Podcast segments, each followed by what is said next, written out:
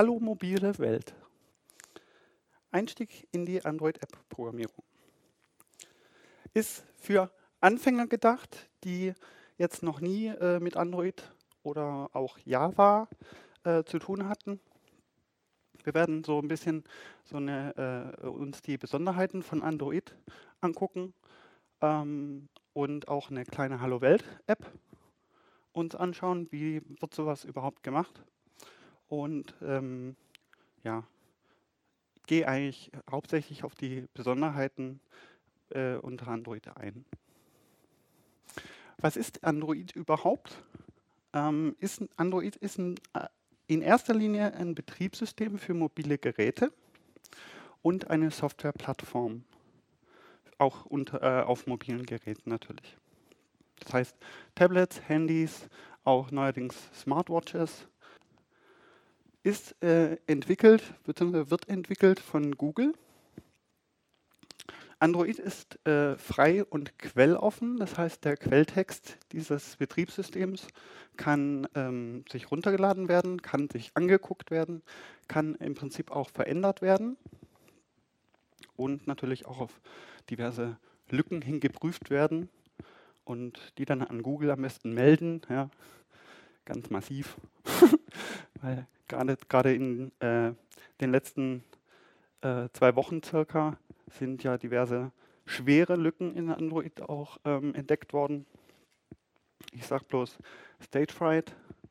Ähm, das ist eine Lücke im äh, Media, ja, im Media Center unter Android, ähm, in dem man zum Beispiel per MMS, man MMS äh, äh, bestimmte MMS empfängt, also gefährliche MMS, dann äh, kann das Handy quasi oder das mobile Gerät übernommen werden, ferngesteuert werden, zum Absturz gebracht werden oder auch unbenutzbar gemacht werden. Ähm, Android basiert auf einem Linux-Kernel, ist quasi wie ein Linux, nur angepasst auf mobile Geräte. Ähm, Linux-Kernel ähm, bis zur Version 4, 4.2 von Android war es der äh, Kernel 2.6. Ab dieser äh, Version ist es dann ein Dreier-Kernel. Ähm, das erste Gerät mit Android wurde, wurde auf den Markt geschmissen im Jahr 2008. Ich bin mir jetzt nicht mehr ganz sicher, äh, was für ein Hersteller es war. Müsste ich nachschauen nochmal. Ähm, ganz wichtig ist für, diese, für dieses Android-Betriebssystem die äh, Java Virtual Machine. Das ist wie so eine Java Runtime, äh, JRE unter Windows, unter Linux kennt man es vielleicht schon. Ähm, von, ist von Oracle normalerweise. Also, und für Android ist es halt diese Dalvik Virtual Machine, beziehungsweise ab äh, Version 5 dann diese Android Runtime. Da hat sich im Prinzip ähm, im Prinzip hat sich nur der Name geändert von dieser Virtual Machine. So. App-Entwicklung. Ähm, unter Android programmiert man eigentlich nativ in der Programmiersprache Java. Man kann auch, gehe ich gleich nochmal drauf ein, äh, in, in, späteren ja, äh, Begrifflichkeiten, man kann auch ähm, eine, Java, äh, eine, eine, eine Android-App äh, so programmieren, dass sie auf mehreren Plattformen läuft, zum Beispiel unter Apple iOS beziehungsweise, äh, und unter Windows iPhone, äh, Windows Phone. Ähm, das geht auch. Ähm, es wird aber auch nicht empfohlen, weil gerade äh, wenn man jetzt eine so, so eine ähm, für mehrere Plattformen programmierte App unter Android laufen lässt, dann ist die nicht so performant, nicht für Android eigentlich optimiert. Sie wird eigentlich nur ja, äh, übersetzt in Java und ähm, ist dann, manche Sachen tun auch nicht so, wie eigentlich, wie sie eigentlich tun sollten.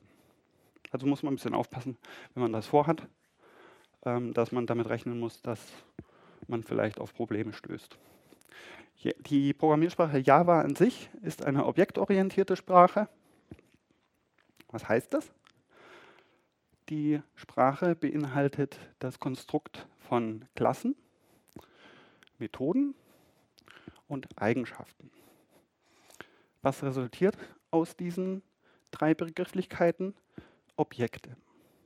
Wie man sie aus der realen Welt kennt, zum Beispiel ein Auto hat immer vier Räder oder kann immer vier Räder haben. Ja. Äh, es hat Türen.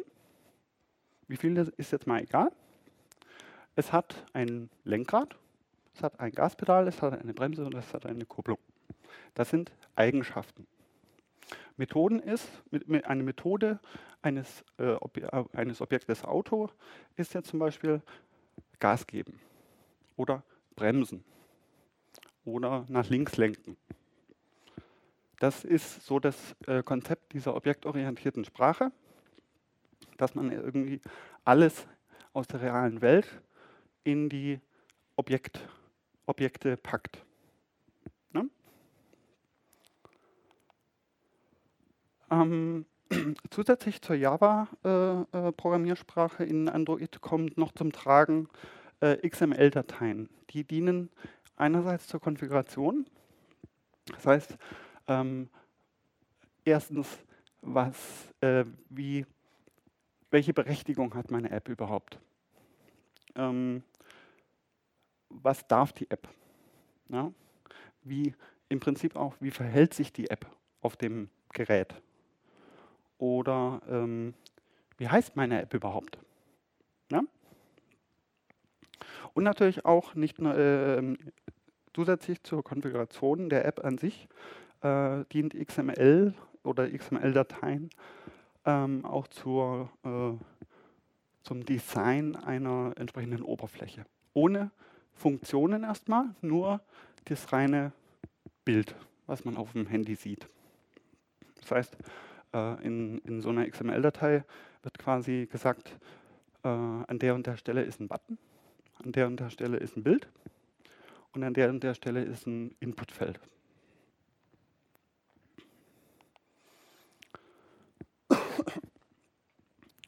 ähm, ich komme nochmal zurück auf diese ähm, Cross-Plattform-Programmierung, äh, wenn man jetzt tatsächlich will, dass äh, man einerseits natürlich Android unterstützt mit seiner App, andererseits aber auch Apple oder Windows-Geräte.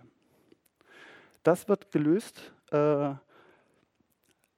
zusätzlich zu ein klein wenig Java-Code in der, in der App mit HTML, CSS und JavaScript. Ähm, wer schon mal Webentwicklung äh, praktiziert hat, kennt diese Begriffe. Wer nicht? Okay. Ähm, HTML ist quasi die, äh, die Sprache, mit der man sich eine entsprechende Oberfläche bauen kann, ähm, die man im Browser sich öffnen kann und anschauen kann. Ja? CSS dient zum Design dieser Oberfläche. Das heißt, welche Farbe hat der Hintergrund und so weiter und so fort. Oder wie groß ist mein äh, äh, Rahmen um irgendwas drumherum. Und JavaScript dient dann letztendlich zur Funktionsimplementierung. Aber wie gesagt, diese, ähm, diese Unterstützung von mehreren Plattformen gleichzeitig, davon wird dringend abgeraten.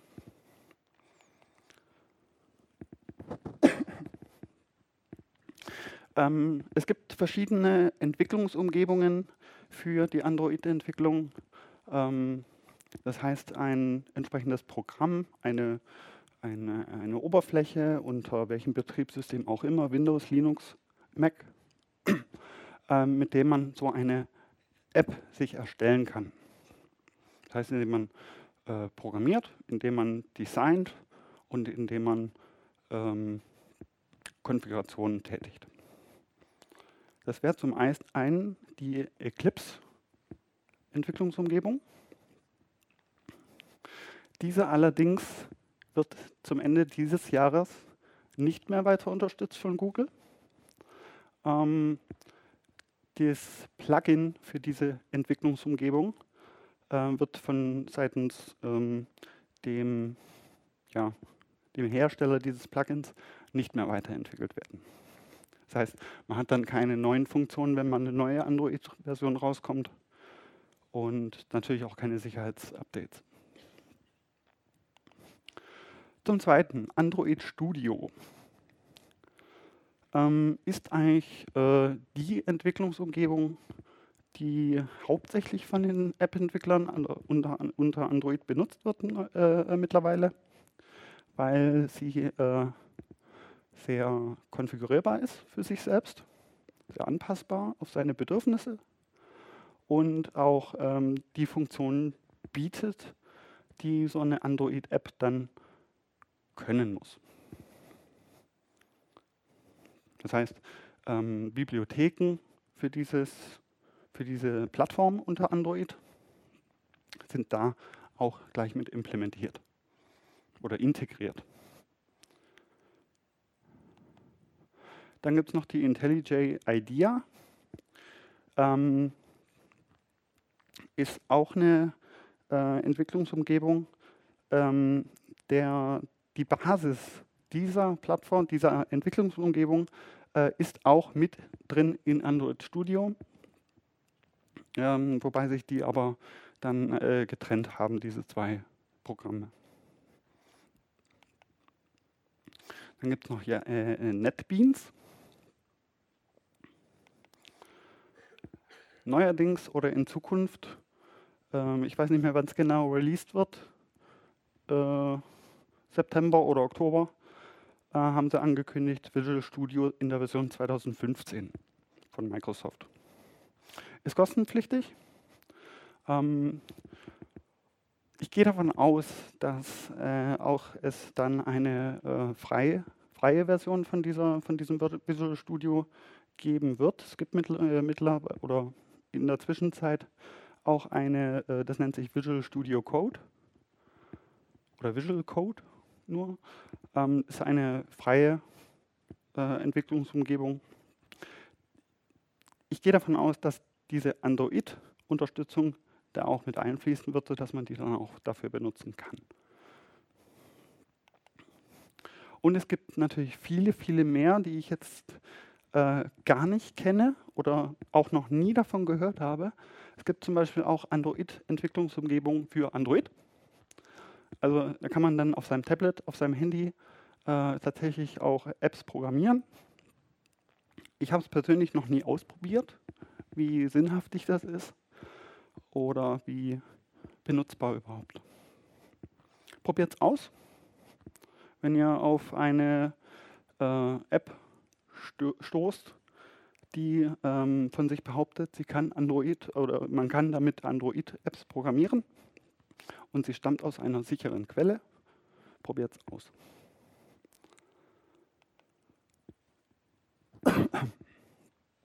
Kleinen Schluck trinken.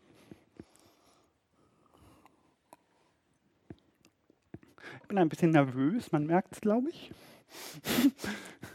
man möge es mir verzeihen. Danke. Ähm, ich habe es vorhin schon mal kurz angedeutet. Es gibt verschiedene Android-Versionen in der äh, Vergangenheit und es wird auch weitere in der Zukunft geben. Zum einen die Version 2.2, die nennt sich Frojo. Äh, auf die Prozentzahlen gehe ich gleich nochmal ein. Ich äh, sage dann noch was dazu danach. Äh, Version 2.3 Gingerbread äh, Version 4.0 Ice Cream Sandwich. Version 4.1 bis 4.3, die nennt sich Jelly Bean, die Version. 4.4 nennt sich KitKat. Und 5.0 bis 5.1 momentan, die nennt sich Lollipop. Man merkt schon, äh, Google hat sich da viel einfallen lassen bei den äh, Arbeitsnamen dieser Version. Das sind alles Süßigkeiten. ja? Ähm, zu den Prozentzahlen noch ein Satz. Diese Prozentzahlen, also äh, bei Frojo 0,3 Prozent, bei Jellybean 33,6 Prozent, das ist die Verteilung der entsprechenden Geräte mit diesen Versionen, die in, innerhalb von Ende Juli bis Anfang August dieses Jahr ähm, auf den Google Play Store zugegriffen haben. Das heißt, man sieht schon eine äh, entsprechende Verteilung dieser Versionen, welche sind überhaupt im Umlauf und wie oft. Äh, 0,3 Prozent bei äh, der Version 2.2 ist fast vernachlässigbar. Ähm, wenn man jetzt aber sagt, ja gut, äh, meine, meine Android-App soll erst ab der Version 4.1 laufen, benutzbar sein, ähm, dann lässt man natürlich die äh, im Kopf äh, circa äh, 9% außen vor. Die können eure App dann nicht benutzen.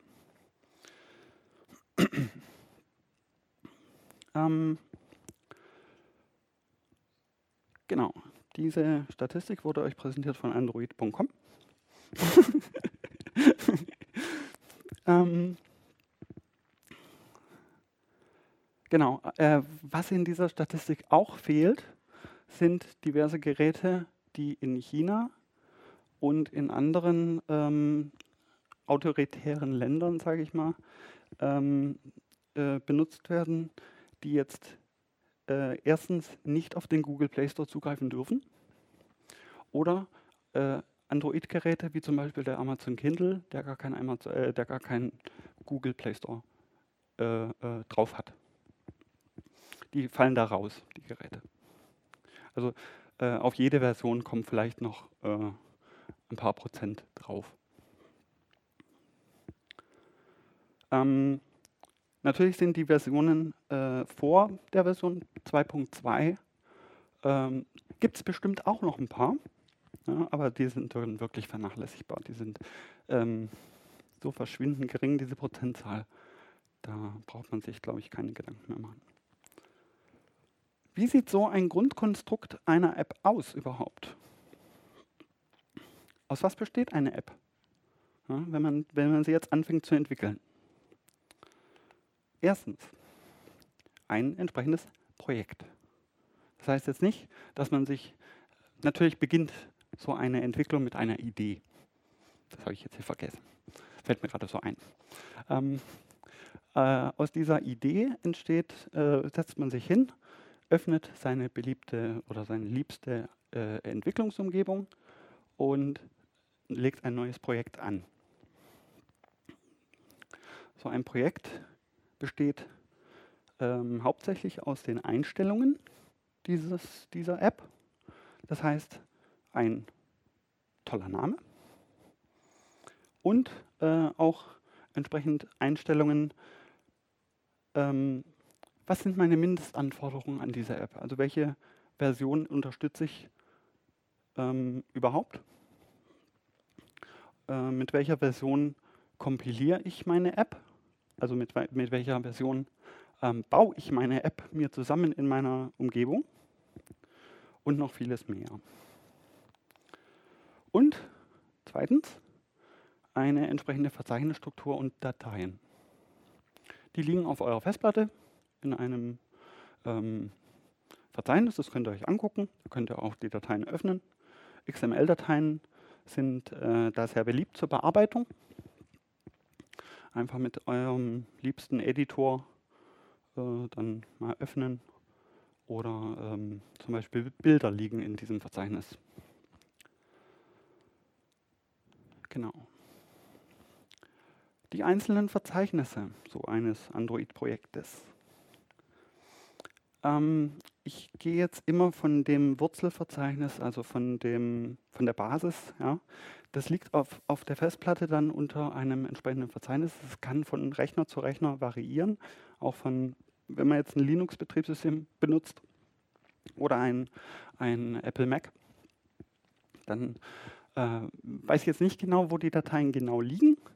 Das zeigt aber einem die Entwicklungsumgebung auch an wo man anfangen soll zu suchen. Ähm, ganz wichtig ist mir dabei hier dieses, hm, dieses Unterverzeichnis App, das, also dieses My Application, das ist jetzt mein Projektname. das legt der standardmäßig an, das habe ich mir nicht selbst ausgedacht.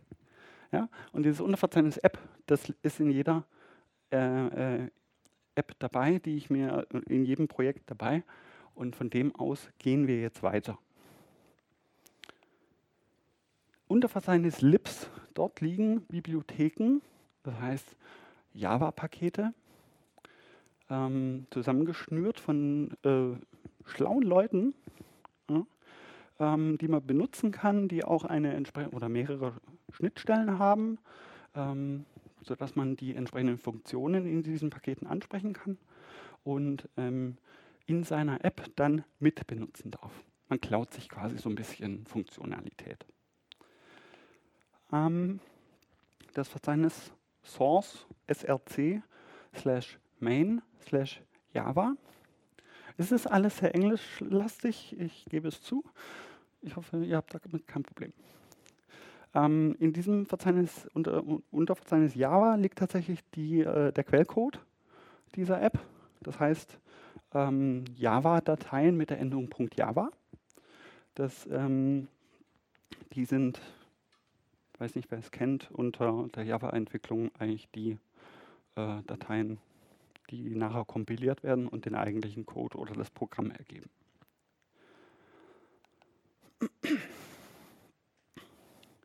Der Ordner, Unterordner äh, Source, Main, Res, Drawable. Dieser Drawable-Ordner, äh, ich habe hier mal drei Punkte. Ups, Entschuldigung. So, äh, ich suche den Laser. Mein Laserschwert. Ähm, diese drei Punkte, äh, nach dem Drawable kann auch äh, noch ein bisschen äh, Zeichenmischmasch kommen. Ja? Ähm, das bitte lasst euch dadurch erstmal nicht verwirren. Das ähm, ist der Tatsache geschuldet, dass es Geräte mit unterschiedlichen Auflösungen gibt. Das heißt, es gibt kleine Geräte, wo man nah dran gehen muss und es gibt große Geräte, wo man das weit weg halten muss, damit man auch noch was erkennt. Das, diese Auflösung, die,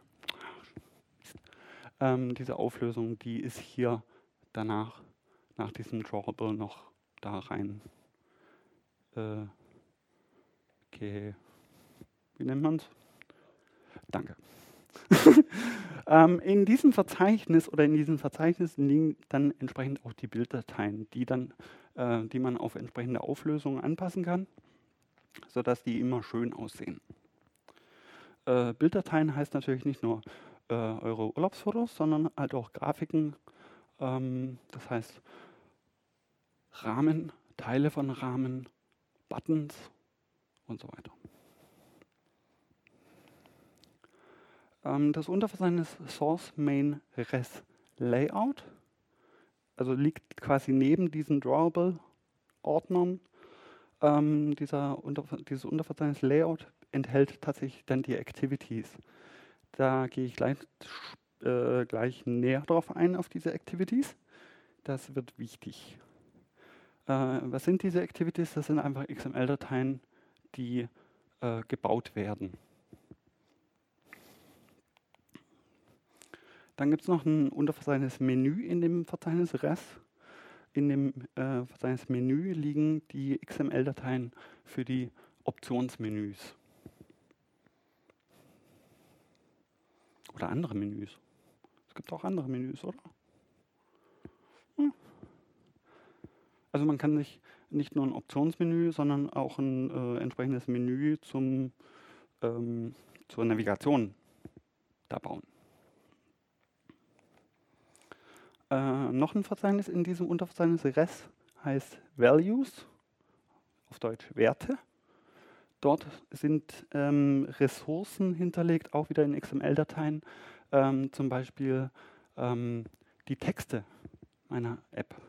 Wenn ich sie nicht grafisch in meine App einbaue, sondern äh, insoweit einbauen möchte, dass ich sie an dieser Stelle verändern möchte und nicht neue Bilder bauen muss, im Photoshop oder wo auch immer. Das heißt, das sind dann quasi äh, Strings. Ja? Noch eine wichtig, ganz wichtige Datei ist das Android Manifest. das ist nichts Politisches. Ja? Da sind keine Proteste drin.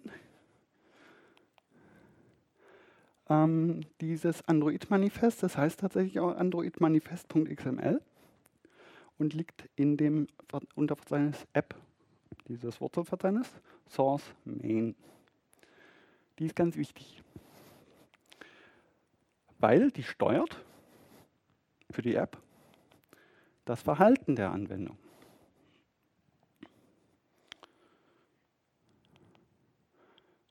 Und die Komponenten der App.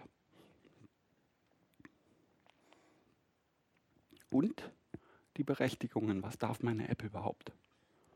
Also worauf hat sie Zugriff innerhalb des Systems? Also dieses, nicht des politischen Systems, sondern des Android-Systems.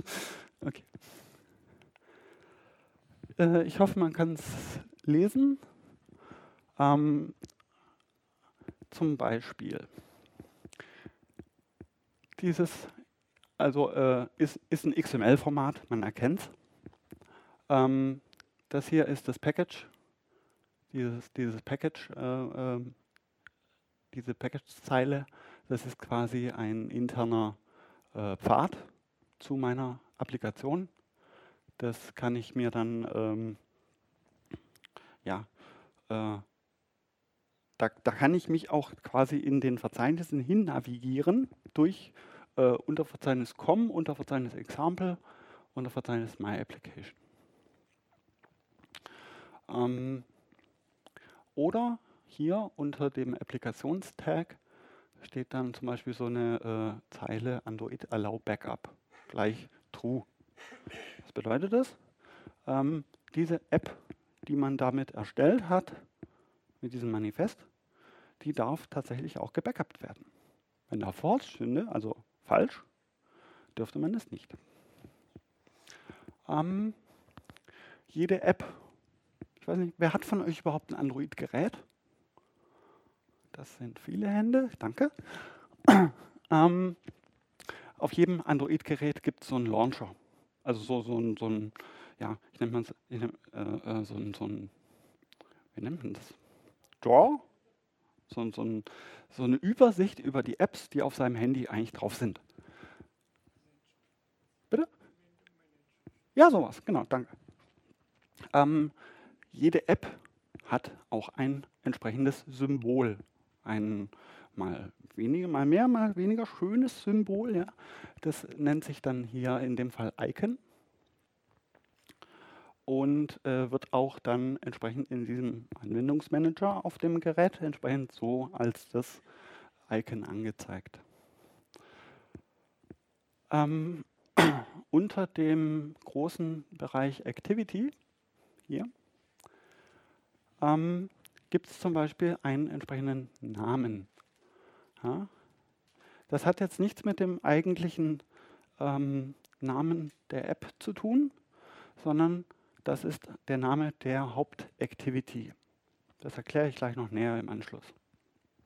Dieses Android-Label, das ist allerdings tatsächlich der Name für die App.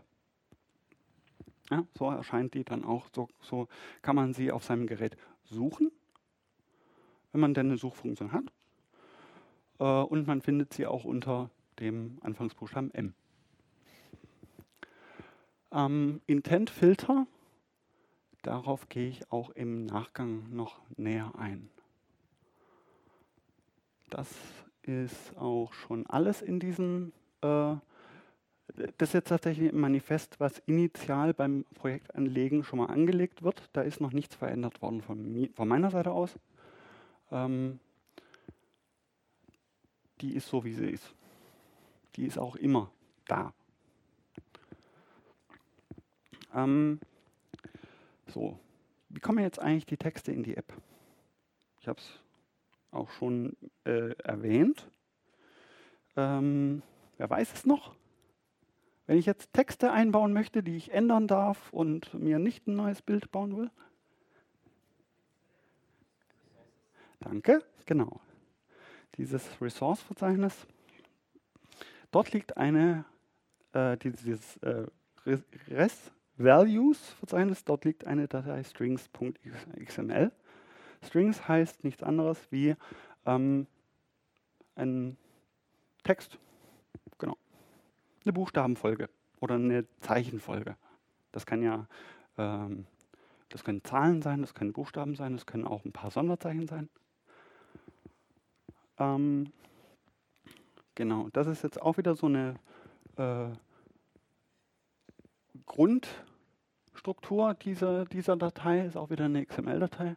Hier steht auch nochmal der Name der App. Hier steht ein entsprechender äh, String Hello World und hier steht ein Text Settings. Diese Namen davor, also Name gleich, Anführungsstrichen, Anführungsstriche, das ist ein äh, eindeutiger Name in, innerhalb der App, mit dem ich sie auch dann in meinem Code äh, aufrufen kann und referenzieren kann. Also jede, jeder String, jede, jede String-Zeile hier hat auch immer einen entsprechenden Namen und ein, dieser Teil ist frei definierbar. Also das bleibt euch überlassen, wie ihr das denn nennt.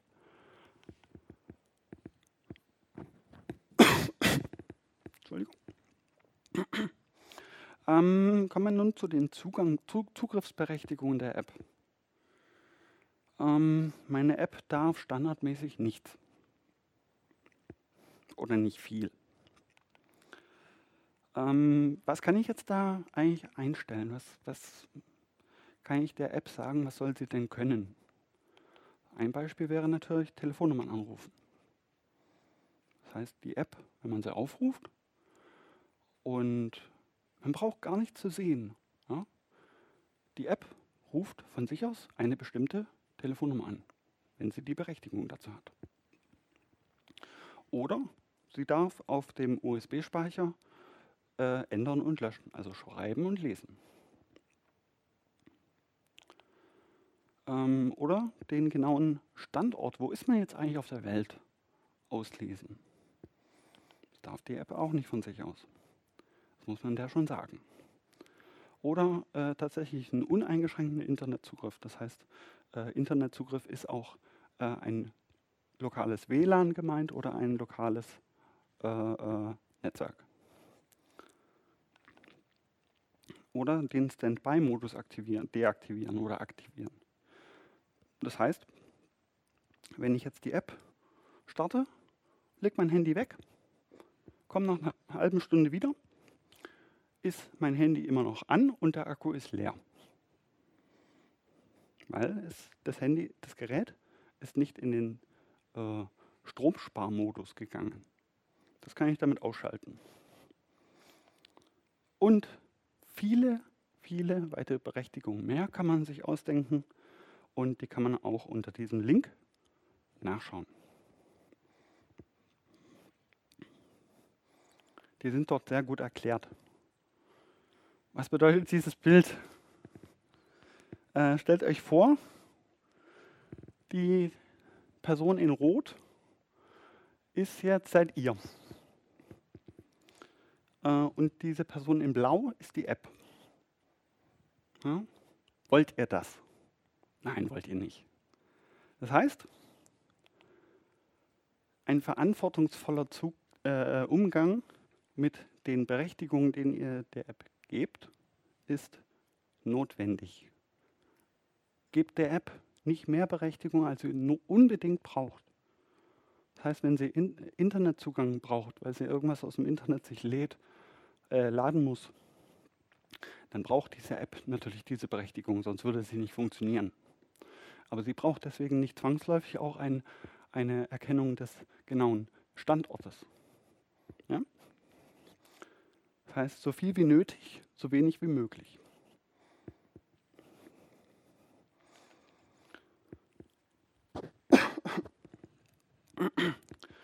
Activities. Ich habe vorhin das Schlagwort schon mal fallen lassen. Was sind genau Activities überhaupt?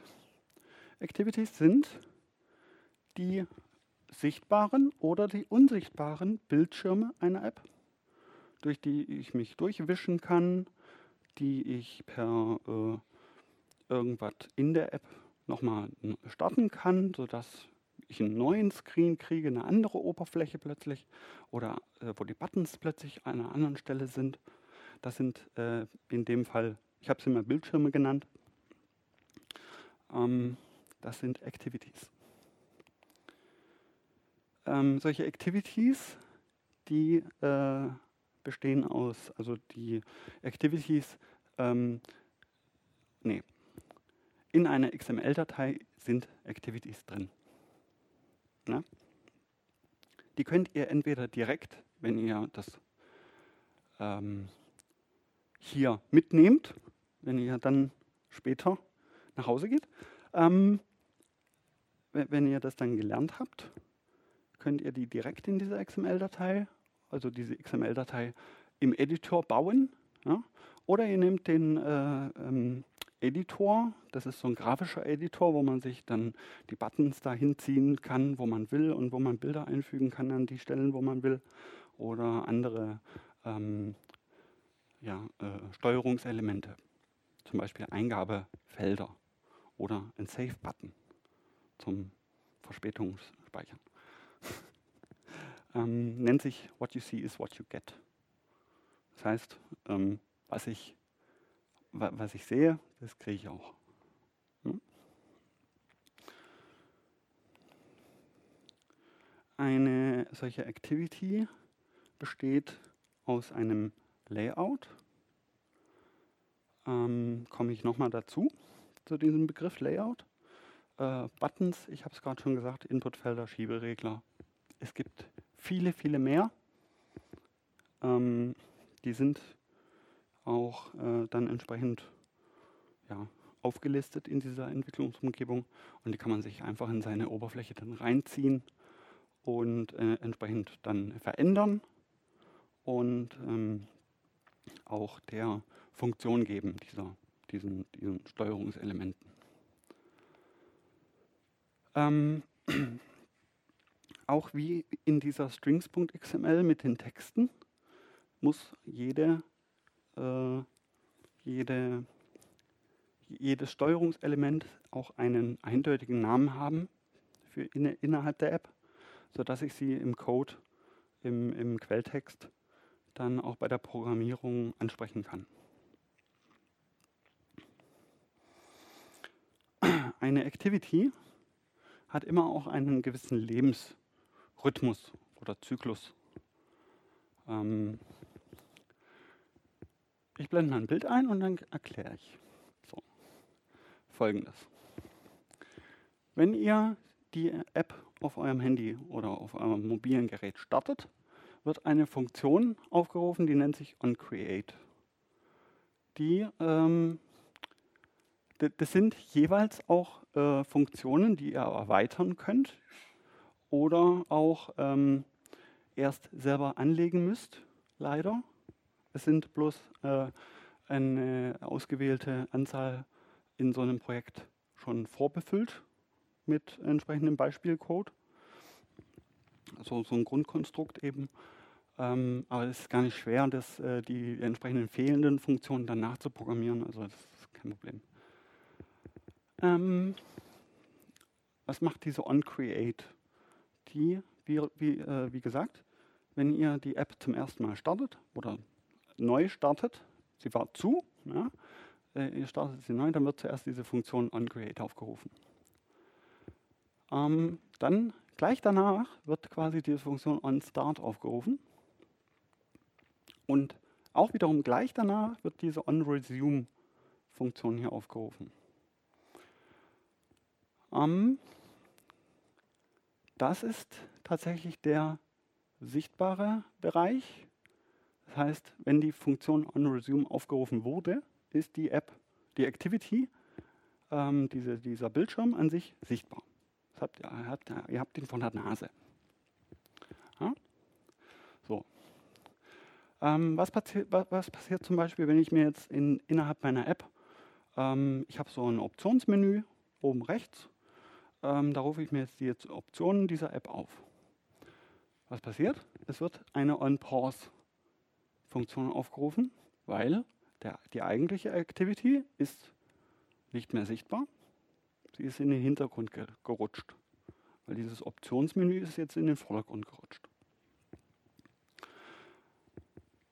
Ähm, man kann, wenn man dieses Optionsmenü, äh, Optionsmenü dann wieder wegmacht, also man hat seine Einstellungen entsprechend geändert und gespeichert und man geht jetzt zurück zu seiner eigentlichen App oder äh, zurück in die Activity, dann wird wieder die OnResume ähm, Funktion aufgerufen. Äh, ich erkläre es nochmal kurz auf Deutsch. Ähm, OnCreate heißt einfach bei, bei Start. Ja? Bei Erstellung, so besser. On Start heißt beim Start der Activity. On, on, on heißt beim Wiederaufnehmen der entsprechenden Activity. Äh, on Pause, ja, die Activity war irgendwie pausiert gerade. Die war in den Hintergrund gerutscht und sie war gerade kurzzeitig nicht sichtbar. So. Ähm, was passiert, wenn ich jetzt zum Beispiel diesen, äh, meine, meine Taste auf meinem Gerät, die, die Zurück-Taste drücke? Die App verschwindet, die ganze App verschwindet ja, und es wird dann ähm, nacheinander die On-Stop-Funktion hier aufgerufen, das heißt beim, beim Stoppen und gleich danach eine On-Destroy. Das heißt, jetzt wird die App zerstört im Speicher.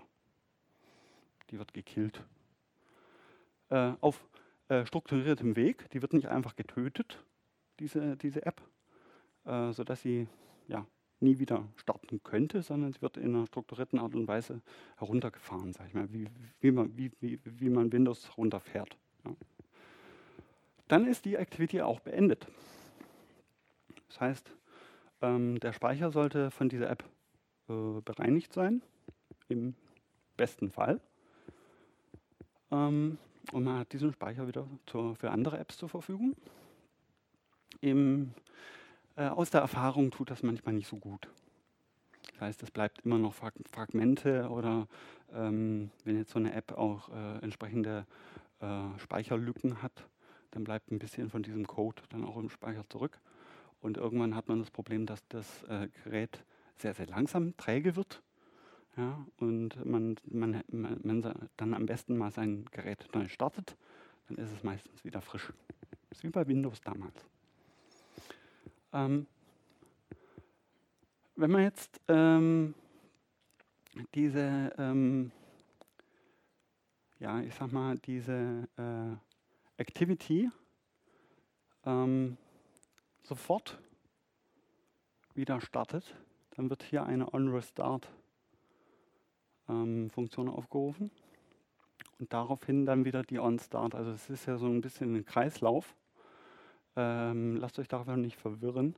Da müsst ihr, da, das ist nicht eine Endlosschleife, so ein Perpetuum mobile, äh, das sich endlos wiederholt und ihr nicht da irgendwie steuern könnt, sondern ihr müsst tatsächlich, tatsächlich dafür auch was tun, nämlich diese App wieder neu starten. Okay? Ähm, Layouts gehe nochmal zurück zu dieser hier. Die Activity äh, besteht aus einem Layout. So, was ist dieses Layout oder was sind Layouts? Äh, ich habe hier mal ein paar, paar Beispiele für Layouts, Layout-Formen aufgeführt, ähm, die man benutzen kann und die Android, die Entwicklungsumgebung die äh, das Android-Betriebssystem von sich auch schon mitbringt. Das ist zum, zum einen dieses lineare Layout. Äh, ich habe hier hingeschrieben First in, First out. Das heißt, die, das Steuerelement, der Button, den ich zuerst in meiner XML äh, einfüge oder in diesem, in diesem grafischen Editor, den ich zuerst in meine Oberfläche reinziehe, an einer bestimmten Stelle, wenn der oben ist, oben links, ja? Und oben rechts ist vielleicht noch ein anderer Button. Ähm, dann kommt der Button oben links zuerst. Das ist nachher äh, auch ähm,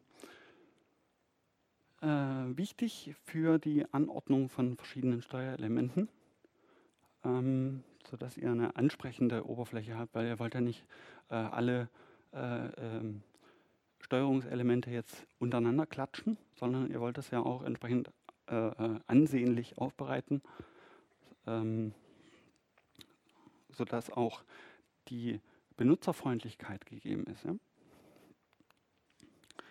Was habe ich jetzt gedrückt? Achso. Ähm, dann gibt es ein relatives Layout. Habe ich jetzt mal hingeschrieben, ein Anker sie zu knechten. Was bedeutet das?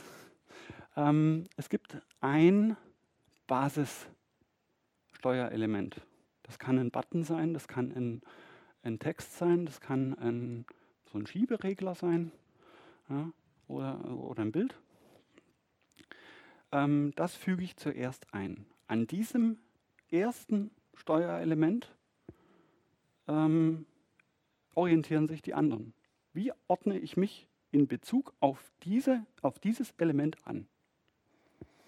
Das heißt, entweder ist das nächste Element darunter, darüber, rechts davon, links davon, unten, also trotzdem relativ gesehen, unten rechts ja, und so weiter. Dann gibt es ein Tabellenlayout. Das ist ähm, eigentlich genauso wie in HTML. Ich habe eine Tabelle, die hat Spalten und Reihen. Jetzt kann ich zum Beispiel mir einen Tabellenlayout erstellen mit drei Reihen, drei Spalten und ich habe ein schönes Bild, das möchte ich in die Mitte setzen. Das heißt, ich tue es in Spalt 2, Reihe 2. Das ist die Mitte von dieser Tabelle. So kann ich mir die auch die ähm, entsprechenden Elemente dann entsprechend auch äh, schön anordnen. Dann gibt es einen sogenannten Grid View. Das ist quasi so ein, so ein Raster, ähm, wie bei Tron. ähm, da wird nicht Motorrad gefahren. Ähm, das, äh, dieses Grid View ähm, wird hauptsächlich benutzt für die Anordnung von Bildern oder entsprechenden Icons oder Grafiken ähm, sodass man so ein, quasi so ein Album hat, ja, wie so ein, ja, wie, wie so eine äh, Webanwendung für seine Fotos.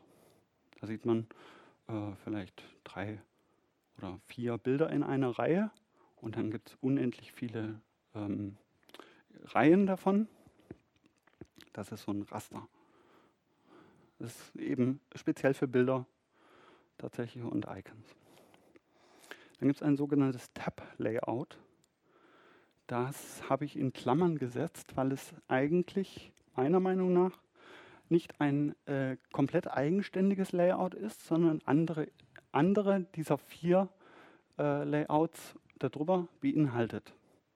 Das heißt, ein äh, Tab-Layout muss ich auch teilweise im Code erst lauffähig machen.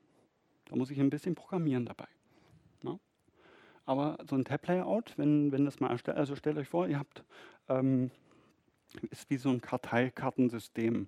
Man hat oben so Reiter, ja, äh, wo man dann in, in dieser Box äh, schön sieht, was habe ich für Reiter. Aha, zum Buchstaben M möchte ich gerne. Ähm, das ist so äh, quasi das Äquivalent dazu. Man hat es bloß an, anders angeordnet, nämlich nebeneinander. Mir fällt jetzt auch kein besseres Beispiel dafür ein, für so einen Tab. Ähm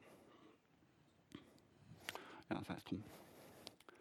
Ähm dann gibt es noch eine sogenannte List View. Das ist jetzt zum Beispiel ein Layout. Ich habe es noch nie benutzt. Ähm, habe ich auch in Klammern gesetzt, weil man da äh, auch eigentlich nur programmieren muss. Das ist, äh, das, das ist auch ein eins dieser äh, vier richtigen Layouts in Anführungsstrichen. Aber auch da muss man wieder äh, äh, programmieren dazu, dass es überhaupt ähm, so aussieht, wie man will. Oder so reagiert, wie man will. So, äh, das, das, Bild ist dafür, falls jemand eingeschlafen ist. ich hoffe nicht. Ähm, Katzenbilder sind immer sehr beliebt, auch bei mir. Ähm, kommen wir jetzt mal zu einem Grundkonstrukt von Android. Das sind die sogenannten Intents. Ähm, was habe ich dazu geschrieben? Ah. Jetzt, jetzt, will ich eigentlich Intents erklären. Jetzt erkläre ich Activities. Ne? Äh, eine Activity ist, sind die äh, Activities, mehrere, sind die funktionalen Bausteine, aus denen An An Anwendungen bestehen. Das heißt, äh, eine Oberfläche und die Funktion da drin. Intents sind tatsächlich der Klebstoff, der die Activities und auch nicht, nicht gehen, der die Activities und damit äh, und auch Applika äh, oder ähm, App übergreifend ähm, äh, Activities miteinander verbinden kann. Ja, man kann zum Beispiel sagen, äh, ich habe jetzt eine App programmiert, möchte jetzt aber auf eine bestimmte Activity einer anderen App zugreifen. Das macht man über solche Intents.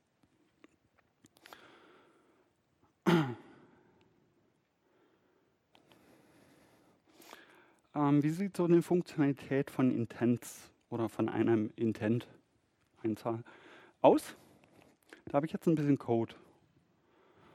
Ähm, das fängt an mit einer Zuweisung an, ein, äh, an eine Variable Address. Dort wird eine äh, quasi nichts anderes gemacht wie eine ähm, HTTPS-Adresse übergeben und ähm, dieses Intent, das nennt sich Surf. Also das Intent ist quasi die, die Klasse in der Objektorientierung. Ja. Äh, das, nennt sich, das Objekt nennt sich jetzt Surf. Das kann auch Hau mich tot heißen oder ich bin ein Intent. Ähm, dort wird ein neues Objekt Intent dann gleich mal angelegt mit dem äh, Konstrukt Baustein einem Intent Punkt Action View und als Parameter die Adresse, also diese, diese URL. Ja. Dann wird aufgerufen Start meine Activity mit dem Übergabeparameter Surf. Was passiert dabei überhaupt? Ich erkläre es Ihnen. Ähm, es wird tatsächlich ein Browserfenster geöffnet, wenn man so, eine, so den Code in seine App einbaut. Es wird ein externes Browserfenster geöffnet, mit welchem äh, Browser man auch standardmäßig dieses Protokoll, dieses äh, HTTPS-Protokoll verknüpft hat, also was sich dafür zuständig fühlt. Ja, es wird der Browser geöffnet und gleichzeitig diese URL angezeigt. Ähm, ich weiß nicht, ob es hierzu schon Fragen gibt, weil das ist jetzt äh, sehr tief in die Materie schon. Jetzt Fragen? Der Herr?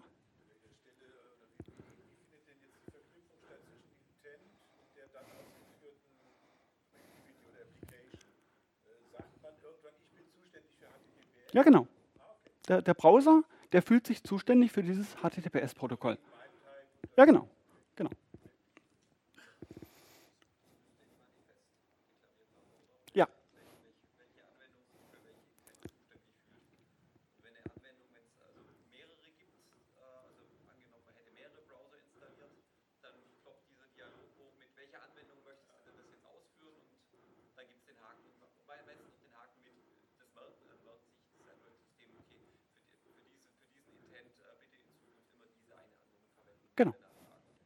Danke. Genau. Ähm, dieses ganze Intent-Konstrukt, diese, dieser äh, sehr spezielle oder sehr ähm, Android-spezifische äh, Baustein ist auch unter dieser URL dann sehr schön erklärt, wie, wie ich finde. Ähm, kann ich sehr empfehlen. Wenn man jetzt was in einer Android-App im Hintergrund ausführen will, das heißt äh, immer wiederkehrende Aufgaben. Ja? Ich möchte mir zum Beispiel jeden Morgen, wenn ich diese App starte, oder äh, jeden Morgen, meine App läuft durchweg, durchgängig, die ganze Nacht über. Mein Handy auch, das braucht gar nicht auf, aufgeladen zu werden. Das ist ein ganz neues Modell. Ja? Ähm, ähm, dann möchte ich, dass diese App sich bitte alle fünf Minuten ein bestimmtes Bild runterlädt, sofern es sich verändert hat. Das kann auch, äh, ich möchte mir jetzt eine komplette Webseite alle, alle halbe Stunde einmal runterladen lassen von dieser App. Das kann ich durch diese Hintergrundprozesse sehr schön steuern oder lösen. Ist, wie gesagt, ähm, für immer wiederkehrende Aufgaben gedacht, die diese App ausführen muss, soll, darf. Ähm, wie ich es gerade erzählt habe, bitte nicht machen. Ja, ist nicht für einen Dauerbetrieb gedacht, äh, schadet erstens dem Akku und hat auch den unschönen Nebeneffekt, dass eure App, wenn jetzt eine andere App Speicher benötigt, dann wird eure App einfach gekillt. Die wird vom Betriebssystem quasi getötet. Ja. Dann bringt euch der Hintergrundprozess auch nichts mehr. Ähm, eine sehr schöne Umsetzung oder ein sehr schönes Hilfskonstrukt für solche Hintergrundprozesse ist der eingebaute in Android eingebaute Alarmmanager. Über den kann man tatsächlich steuern, äh, führe mir den und den Task alle fünf Minuten aus, führe mir den und den Task alle zehn Minuten aus oder mach das alle halbe Stunde oder einmal am Tag. Dieser Alarmmanager besteht aus unter anderem oder benutzt dazu einen sogenannten Broadcast Receiver. Was heißt das auf Deutsch? Ein Meldungsempfänger.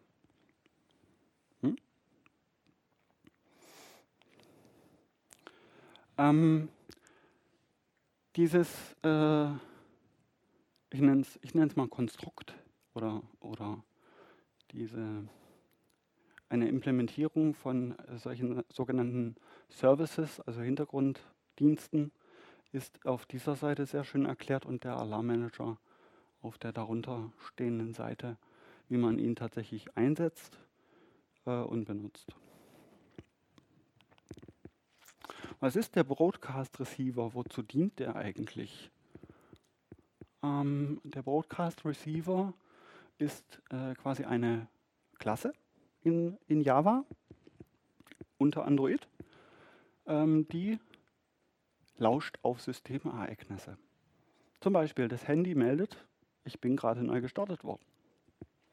Ja?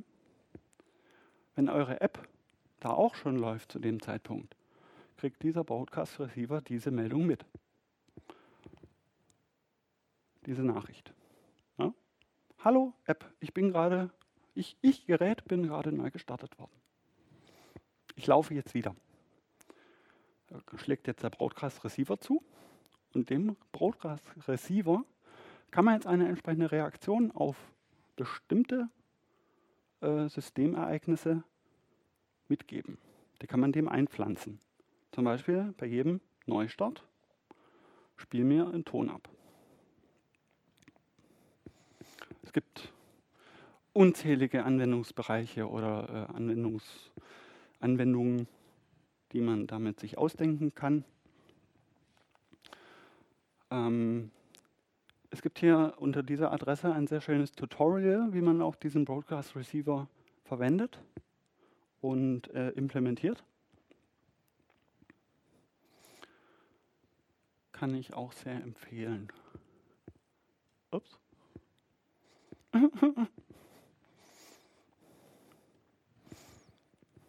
ist nun passiert? Danke.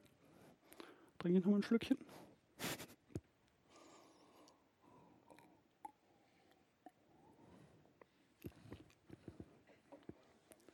Bitte? On Destroy ist der, glaube ich.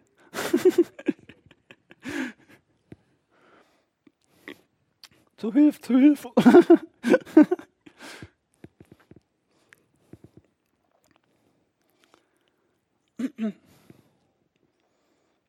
Ah. Ähm, Teilen von Inhalten. Das hat jetzt erstmal nichts mit dem Teilen innerhalb der App zu tun, sondern eher mit, äh, unter, unter anderem natürlich auch, ja, Also Teilen, Teilen von Daten. Teile und herrsche.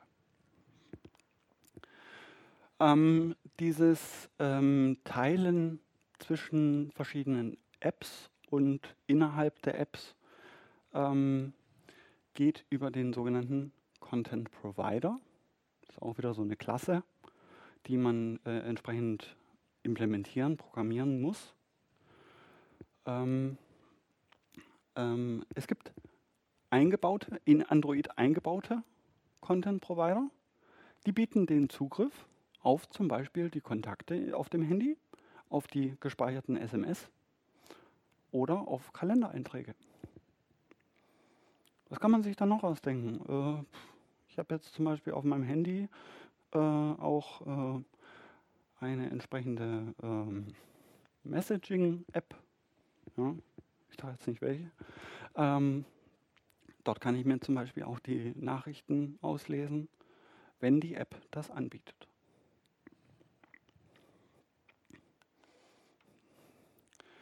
Ich kann in jede App mir auch eigene Content Provider einbauen, ein, reinprogrammieren, die entsprechend wiederum den Zugriff auf Daten dieser App bieten. Stellt euch vor, das ist wie so eine API, wie so, ein, wie so eine Schnittstelle der App, die äh, Daten präsentiert oder den Weg präsentiert, wie man Daten abrufen kann. Ja?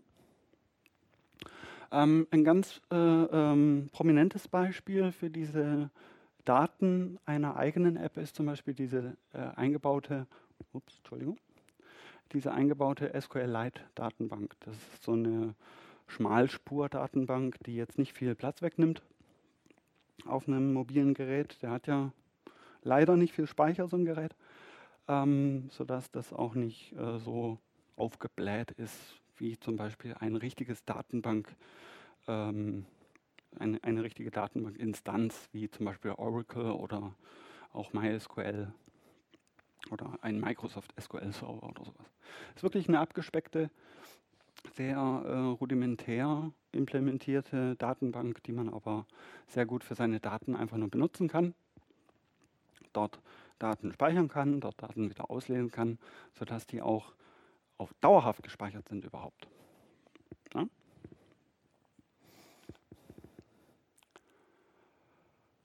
Dazu gehört natürlich immer auch ein entsprechender Anfrager. Das heißt, jemand, der die Daten überhaupt will. Es bringt ja nichts, wenn ich Daten anbiete und niemand will sie. Es ist wie dieses Seminar. Wenn ich ein Seminar anbiete und keiner kommt, habe ich nichts gewonnen. Ähm, das heißt, diese, diese Content Resolver Klasse, die muss ich auch jeweils dann implementieren, wenn ich äh, auf Daten einer anderen App zugreifen möchte und entsprechend die Daten abfragen. Ähm, ich gehe nochmal kurz zurück auf die letzte Folie. Äh, die Berechtigung zum Zugriff auf die Kontakte, auf die SMS, auf die Kalendereinträge, auf sonstige Daten, die auf diesem Handy gespeichert sind, muss diese App, die ich da gerade implementiere oder entwickle, muss die natürlich haben. Das heißt, die muss zumindest mal die Berechtigung haben, du darfst jetzt meine Kontakte lesen.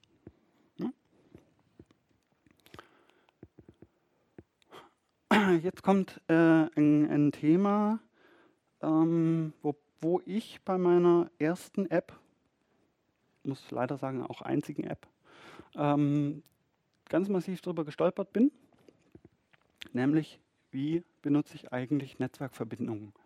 Das heißt, Netzwerkanfragen ins Internet oder über mein lokales LAN. Ja. Folgendes. Ich kann nie sagen, wie lange ist jetzt eigentlich die Laufzeit dieser Anfrage, die ich stelle. Das heißt, wenn ich jetzt zum Beispiel Google aufrufe, ja, dann kann das zu Stoßzeiten mal, keine Ahnung, Millisekunden dauern oder mehrere Sekunden. Was hat das zur Folge für die App? Beziehungsweise noch ein Hinweis, der die Programm, die, die App Bestandteile dieser, äh, was ich da eigentlich entwickle, hat im Prinzip immer dieselbe Priorität. Das heißt, er wird immer mit derselben Priorität auch ausgeführt. Äh, Wer es zum Beispiel kennt, unter Linux ist dieses Nice. Es hat eine Standardpriorität, die ich aber ändern kann. Aber standardmäßig haben quasi alle Programme unter Linux, die ich starte, dieselbe Priorität. Was hat, was hat das jetzt tatsächlich zur Folge? Die App hängt. Die Anfrage läuft noch, meine App reagiert gerade gar nicht, weil der eben noch auf diese Antwort von dem Server wartet.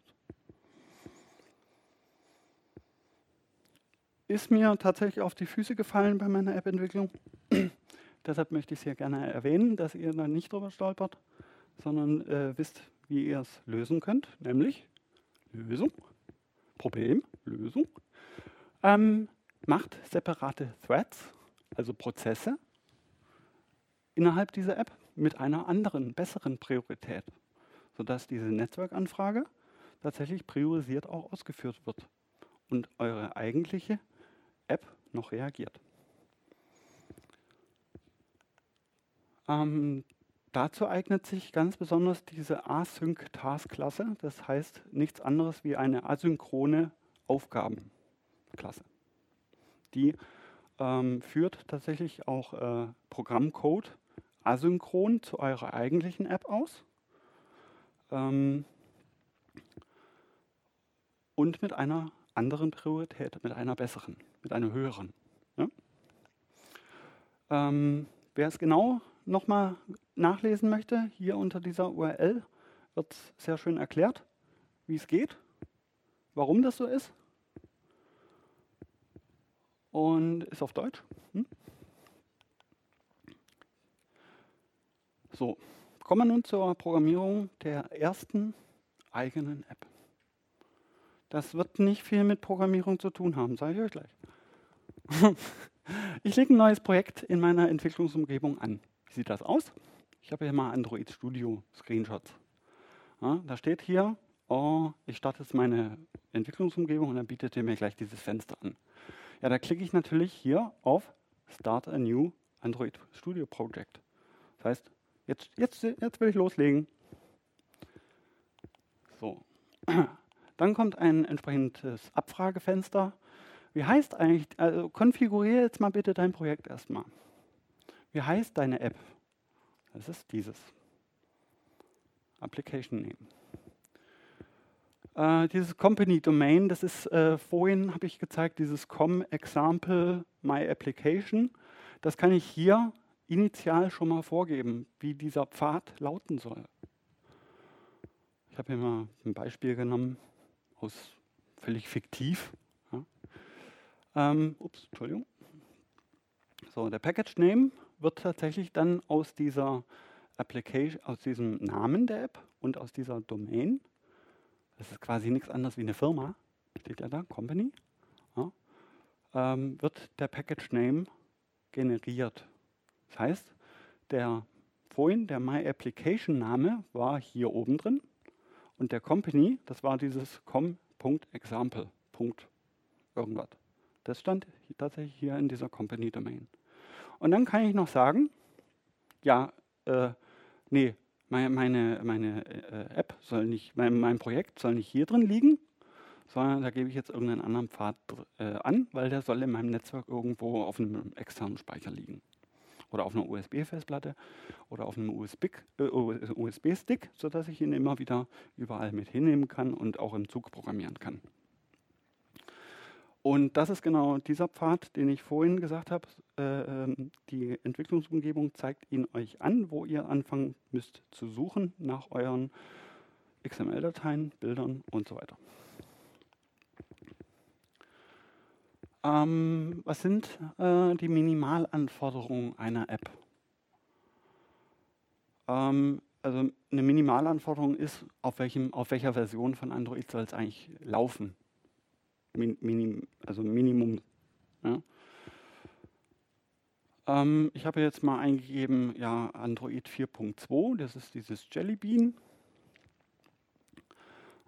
Hier steht auch, wenn man eine niedrigere Version tatsächlich, äh, wenn man auf einer niedrigen Version diese App versucht zu starten, ja, die wird vielleicht laufen, aber sie wird auch vielleicht nicht so funktionieren, wie ihr es eigentlich gedacht hattet. Oder sie wird vielleicht auch gar nicht laufen. So, bietet euch hier sogar eine Hilfe an, um das entsprechend, um die Version herauszufinden, die ihr braucht. So, wir legen jetzt eine Activity an. Das ist auch kein Hexenwerk. Ihr kriegt hier vorgeblendet verschiedene Activities oder auch keine. Das heißt, die müsst ihr dann halt notgedrungen von Hand selber erstellen. Oder ihr nehmt eigentlich einfach diese Blank Activity, also diese leere Activity, ja, dieses äh, Template für so eine Activity. Ihr seht schon, das hat hier äh, auch so ein, schon so ein Symbol für so, ein, für so eine Statusleiste oben. Das ist vielleicht auch manchmal gar nicht gewünscht. Ja.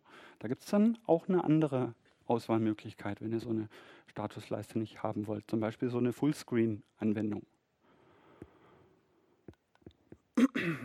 So, äh, wir vergeben dieser ersten Activity, dieser Hauptactivity dieser App, auch mal einen Namen. Das äh, kann man so lassen. Das funktioniert. Ähm, man kann es ändern. Können heißt aber nicht müssen. Ähm, dieser Activity-Name ist quasi das, was vorhin in diesem Manifest drin stand. Das, äh, die, dieses Manifest, die App muss wissen, was ist eigentlich meine Hauptactivity. Und das wird eben über diesen, ja, über diesen Wizard, über diesen Einrichtungswizard in dieser äh, Projekt, Projekterstellung schon mal äh, vorgeblendet. Deswegen stand da auch vorhin in dem Manifest Main Activity drin, weil ich das immer so lasse. Ähm, der Layout-Name der ersten Activity heißt Activity Main.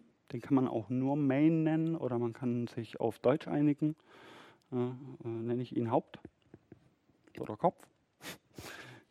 äh, ist völlig eigentlich, eigentlich völlig euch überlassen, wie ihr die Namen hier betitelt. Ihr müsst bloß nachher in dem Manifest wiederum angeben, wie ihr sie benannt habt, ja, wenn ihr es nicht über diesen Wizard macht. Fertig. Da steht Hello World. Das hat die App von sich aus da auch eingefügt. Das ist einfach so ein Beispiel, so eine Beispiel-App. Ja. Haben wir jetzt viel programmiert dazu? Nee. Gar nichts. Die App heißt My Application, man sieht es hier. Da ist ein äh, äh, Textbeispiel drin, das nennt sich Hello World. Und mehr sieht man auch nicht. Ja. Man kann sich vielleicht noch denken, wenn man jetzt diese, dieses Seminar verfolgt hat, so ein bisschen, äh, dass da vielleicht noch ein Layout dahinter steckt. Ob das jetzt ein lineares Layout ist oder ein relatives, wissen wir momentan nicht. Jetzt machen wir noch ein paar kleine Änderungen in dieser App. Okay? Und zwar, wir ändern den Text Hello World in Hallo mobile Welt. Weil wir leben ja hier. Hm, sprechen Deutsch. Ähm, dazu füge ich einfach eine neue Zeile ein, kopiere die untere nach oben drüber oder äh, ganz nach unten unter dieses Settings, unter diese Settings-Zeile. Es muss allerdings vor diesem End-Tag Resources kommen.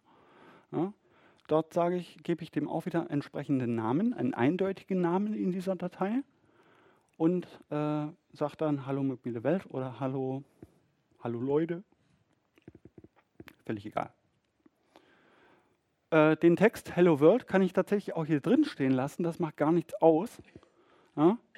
Ich muss bloß jetzt in meiner, äh, in meiner Activity Main XML, in meinem Layout, in meiner, ja, das ist quasi die Layout-Datei tatsächlich, muss ich hier, wo mal Hello World drin stand, also dieser eindeutige Name für diesen Hello World Text, muss ich rauslöschen und muss einfügen diesen Hello, Hello Mobile Textbaustein. Ähm, weil sonst habe ich zwei Texte übereinander. Einmal Hallo Welt und einmal Hello, äh, Hallo mobile Welt. Und dann kann ich die Hälfte des Textes gar nicht mehr lesen.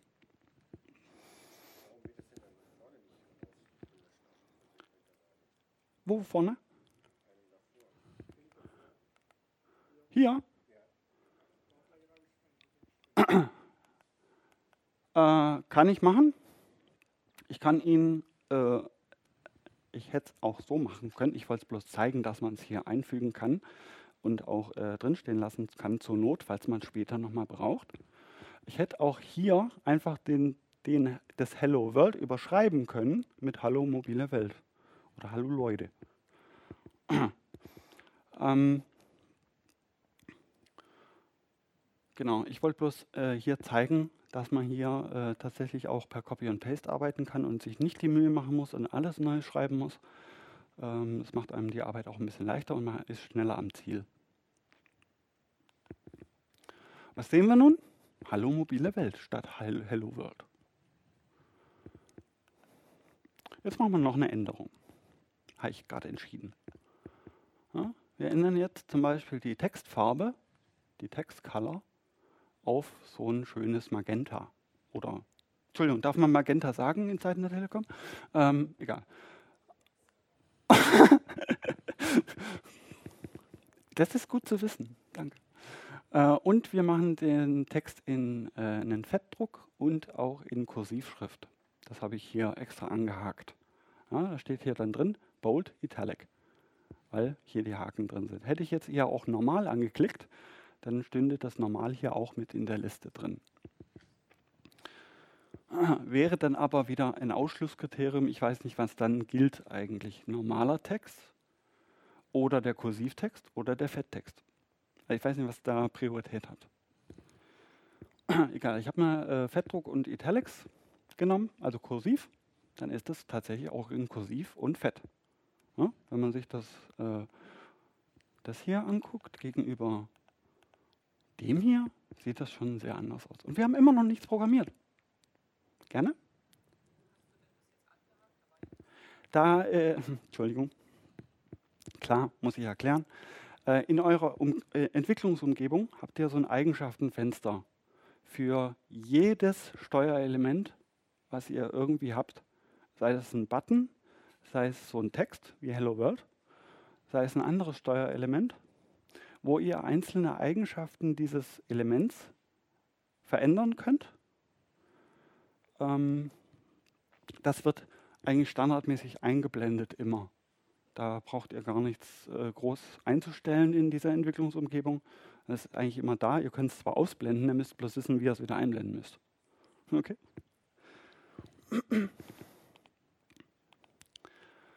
So, da sitzt quasi eine, echt eine Katze in dem mobilen Gerät oder in eurer Entwicklungsumgebung und macht die Grafiken. Ja, wir haben nämlich immer noch nichts programmiert. Bauen wir noch eine Uhr ein? Ja, ne?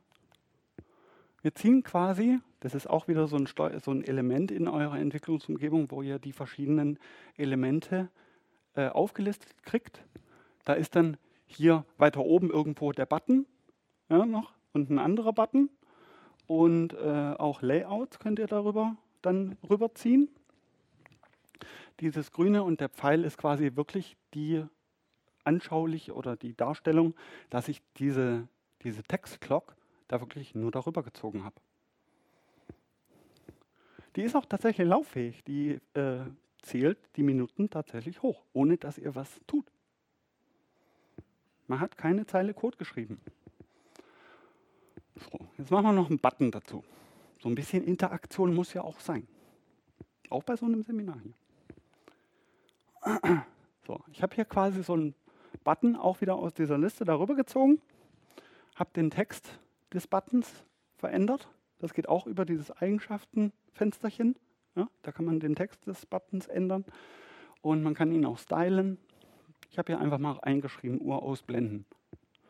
So, was passiert, wenn ich jetzt auf diesen Button draufklicke? Was glaubt ihr? Nix. Erstmal nix. Weil der Button hat leider keine Funktion. Die App weiß nicht, was sie mit dem Button anstellen soll. Sie weiß zwar, dass der Button da ist, bloß der Button tut nichts. Deswegen müssen wir jetzt tatsächlich doch ein bisschen programmieren. Ich nehme noch mal ein Schlückchen.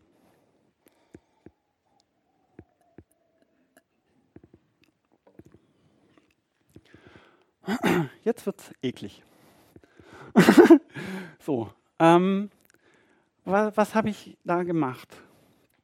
Ich zeige euch mal, ich zeige euch mal den Bereich, den ich tatsächlich programmiert habe. Das ist dieser Bereich. Der da drüber, das ist so eine On-Create-Funktion, die ich euch vorhin in diesem Lebensrhythmus, Lebenszyklus gezeigt habe. Also ist einer dieser, dieser Schritte durch diesen Lebenszyklus durch. Dort habe ich jetzt einfach nichts anderes gemacht, wie einem, einer Klasse Button eine, eine, einen, einen Namen gegeben. Das ich, den Button habe ich quasi getauft auf Click-Button und habe der äh, App gesagt, hier, jetzt find mir bitte einen Button und zwar, der heißt Button. Hm? Dieser äh, Click-Button, wie ich ihn getauft habe, dem gebe ich jetzt eine, äh, ja, eine, danke, eine Funktion set on click listener mit und initialisiere diese Funktion mit, einer, mit einem Objekt. Ähm, dieses Override, ähm, das überschreibt quasi schon bereits vorhandene Funktionen ähm, wenn eine entsprechende Funktion vom Betriebssystem mitgeliefert wird und ihr wollt die verändern, dann müsst ihr dieses Override auch da hinschreiben. Das ist einfach so ein Marker, dass die App weiß oder die Entwicklungsumgebung. Ähm, hier kommt jetzt eigentlich eine Funktion, die gibt es schon, aber ich will die Funktion, die es schon gibt, gar nicht benutzen. Ich will die neue benutzen. Ich will die überschreiben. Okay? So, diese Funktion, die ich da jetzt äh, implementiere, heißt onClick. Ähm, dem gebe ich noch so ein View mit. Und hier steht schon To-Do Auto-Generated. Hm, was heißt denn das? Sobald ich diese ähm, hier den Code schreibe, Public Void onClick, ja, übrigens noch ein Vorteil von diesen Entwicklungsumgebungen, ähm, die bieten sehr viel Hilfestellung an. Die vervollständigen Teile von Begrifflichkeiten, die ihr eigentlich äh, im Kopf habt, die ihr auch zu Ende schreiben wollt, aber äh, die euch die Entwicklungsumgebung schon, die weiß schon, dass ihr das schreiben wollt. Ganz obskur. Magic. Ähm, auf jeden Fall, ähm, manchmal ist hier tatsächlich so ein To-Do auto-generated. Das heißt, ja, äh, dieser, dieser Teil oder dieser Bereich des, des Quelltexts habe ich jetzt schon mal vorbefüllt. Den musst du jetzt noch vielleicht ergänzen oder mit Inhalt befüllen, mit Leben füllen. Aber ich habe ihn schon mal vorbereitet. Okay? So, da habe ich jetzt meine, äh, dann sage ich jetzt der View, den nenne ich jetzt mal Clock. Das ist quasi auch wieder so ein Objekt View. Und das ist meine Uhr. Ja. Die hat standardmäßig den Namen gekriegt, TextClock, den habe ich übernommen. Und jetzt sage ich der App, ja, jetzt finde mir diese TextClock. Und speichere die in diese Variable Clock. Entschuldigung. So, und jetzt sage ich dieser View Clock noch die Sichtbarkeit, die setze ich jetzt auf unsichtbar. Und es passiert ein dermaßiges Wunder, die Uhr verschwindet. Ja. Jetzt haben wir es tatsächlich auch programmiert. Fragen bis hierher. Gerne.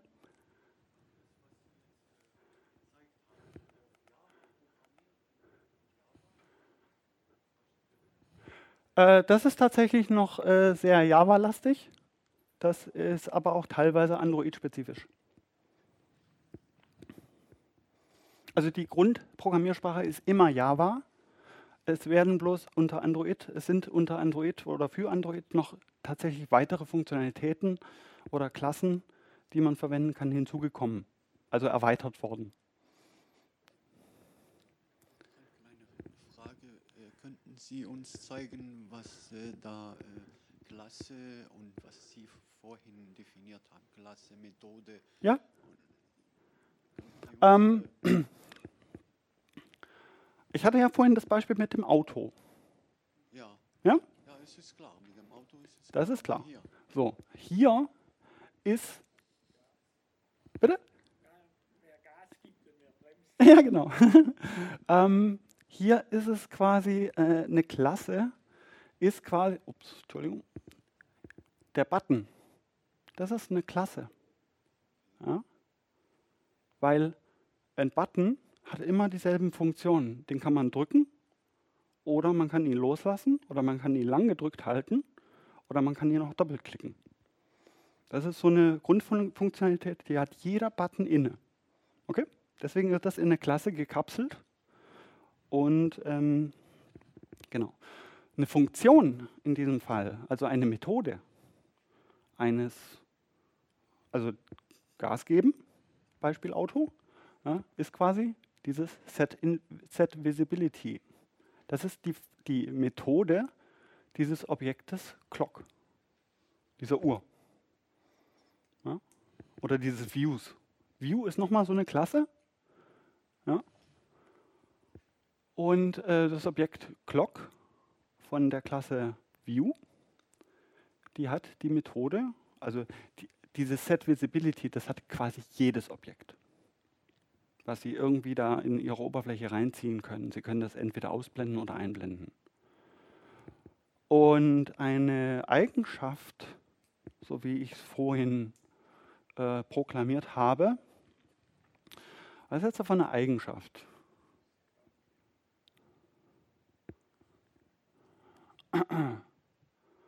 Eine Eigenschaft,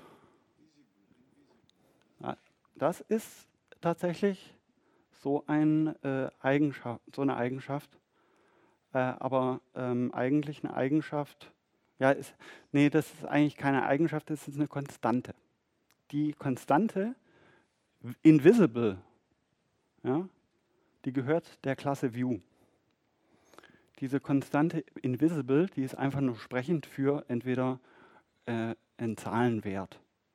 Ja, 0, 1, 2, 3, minus 1, irgend sowas. Ähm, das ist einfach ein sprechender Name für einen Wert, den Sie sich sonst nachlesen müssten. Und so ist er relativ sprechend. Äh, eine, eine, eine eigentliche Methode, äh, äh, ähm, eine, eine eigentliche Eigenschaft äh, sehe ich hier nicht. Das Beispiel haben wir jetzt nicht dabei. Einwände? Das gehört so? Das ist systemimmanent? Das ist so eine der Ideen hinter der objektorientierten Programmierung, Ja. dass man nach außen solche, solche Eigenschaften nicht nach außen exponiert, sondern das ist also interner Zustand. Also die, die, diese Clock hat sicherlich innen drin irgendeine Variable, also so eine Eigenschaft, Mhm. visible, Mhm. wo sie weiß, ich werd- bin gerade sichtbar oder nicht. Mhm. Aber die ist von au die darf man von außen nicht einfach verändern, weil wenn, wenn man jetzt nur diesen Wert ändern würde, dann, na, dann weiß ja dieses Ding noch nicht, dass, dass, dass sich was verändert hat. Ja. Und mit, diesem, mit, diesem, mit dieser Methode Set Visibility hat die, die Clock die, die Möglichkeit, erstens mal sich zu merken, Mhm. ah ja, also mit in dieser die Eigenschaft zu ändern, oh, jetzt bin ich nicht mehr sichtbar. Und zweitens mal das dann auch wirklich in der Darstellung zu aktualisieren. Mhm. Und deswegen hat man üblicherweise nach außen hin bei Objekten, nach, also nach außen hin sichtbar nur Methoden. Und nach innen hat man dann die Eigenschaften für den, für den internen Zustand, um sich was zu merken. Also diese Setter und Getter.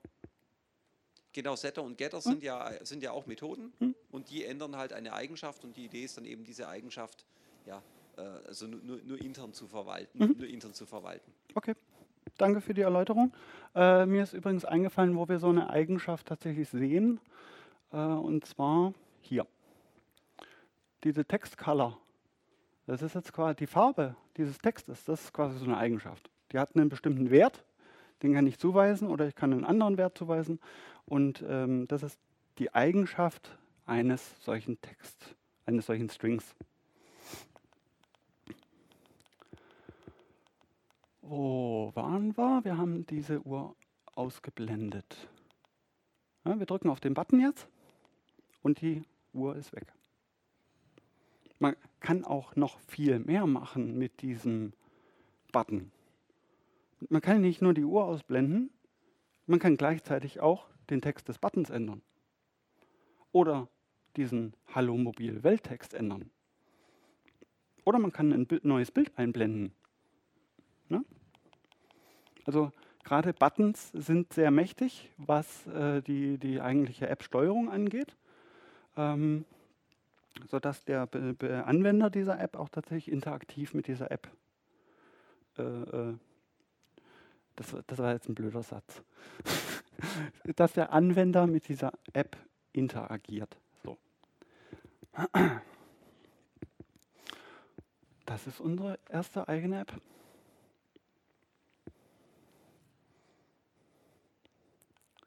Mehr würde dieses Seminar tatsächlich auch sprengen, glaube ich.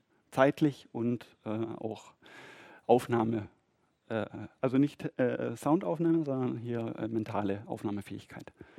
So, was habe ich jetzt eigentlich da schon programmiert? Ich habe mir eine App programmiert zur Heimsteuerung. Äh, muss ich dazu sagen, ich habe zu Hause so ein paar Mini-Platinen oder äh, ja, Mini-Platinenrechner, so Raspberry Pis, mehrere. Äh, ich habe eine eigene Heizungssteuerung so, so Funkthermostate mit so einem Netzwerk-Cube. Ja. Äh, ich habe mir an meiner Haustür tatsächlich auch einen Magnetschalter dran gebaut. ist eigentlich äh, momentan auch nicht im Einsatz, weil so gefährlich ist meine Gegend, wo ich wohne, nicht. Aber ich will euch einfach mal jetzt auch zeigen, ähm, wie kann so eine App eigentlich auch aussehen, ja? wenn man damit ja, mehr schlecht als recht fertig ist. Aber meine App bin ich eigentlich sehr stolz drauf. Sieht so aus. ja? ähm, ist nicht Star Wars, wer es erkennt, ja? ist Star Trek. ähm, was mache ich mit dieser App eigentlich? Ich lasse mir hier anzeigen links. Also äh, nachher wird's auch, äh, mache ich äh, Screenshots, wo ich ranzoome. Ähm, das, das äh, Grundlayout wollte ich euch einfach bloß mal kurz erläutern. Hier links äh, habe ich ein paar Umweltparameter äh, ähm, mir anzeigen lassen, wo ich auch äh, eine Außentemperatur habe, eine Innentemperatur, äh, so, eine, so eine Sonnenaufgangszeit, Sonnenuntergangszeit, die Luftfeuchte außen und innen und den Luftdruck. Ähm, hier habe ich ein paar Buttons, Short, Long, kommen wir nachher dazu, was das bedeutet. Hier rechts habe ich auch noch vier Buttons, komme ich auch noch dazu. Hier habe ich ein schönes Bild von so einem ähm, Sternzerstörer. Nein, Spaß. Und hier habe ich noch so, ein, so eine Logging-Funktion, was die App eigentlich gerade gemacht hat oder was sie gerade tut. Ja. Hier oben habe ich diese, dieses Optionsmenü. Hier habe ich noch so eine Uhr eingebaut. Sternzeit, man kann es lesen, danke. So. Erstmal ist das nicht mehr. Hm? Da steckt aber schon all, äh, viel, viel Liebesmüh und viel Zeit dahinter.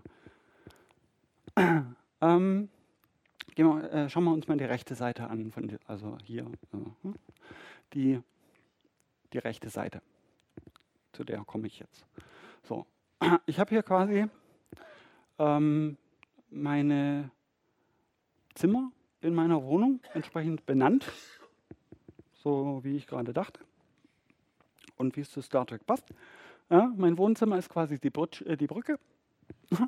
ähm, mein äh, Flur ist quasi diese Main Engine, weil da steckt, äh, in meinem Flur hängt auch so ein kleines Tablet, wo diese App drauf läuft. und ich habe hier so ein Ready Room, das ist quasi mein Bad. Und ich habe hier noch so ein 10 Forward, also 10 vorne auf Deutsch. Äh, der ist allerdings ohne Funktion momentan. Das sollte eigentlich die Küche werden, bloß da habe ich jetzt nichts, was man steuern könnte. So, dann habe ich hier noch äh, auf der Brücke, sind wir jetzt übrigens, wenn ich hier auch weiterklicke, dann sieht man auch, dass ich auf die Brücke geklickt habe. Und hier unten erscheint die äh, Meldung Brückenkontrollen aktiviert. Ja? Ähm, was habe ich hier eigentlich für Steuerungsmöglichkeiten? Ich habe in meinem Wohnzimmer eine Lichtsteuerung äh, per Raspberry Pi und Funk per Funksteckdose angeschlossen und habe dort an die Funksteckdose quasi so einen Deckenfluter. Ja? Und den kann ich tatsächlich mit dieser App auch steuern. Wenn ich hier jetzt auf den Button hier draufklicke, dann geht das Licht an. Man sieht, er ist grün geworden. Jetzt sieht man es noch besser. Ja? Und hier unten steht Brücke. Auf der, auf der Brücke Deckenfluter wurde eingeschaltet, sodass ich auch weiß, aha, wenn ich ins Bett gehe, aha, scheiße, habe ich vergessen, den Deckenfluter wieder auszumachen. Ist ja noch an. Ähm, genau.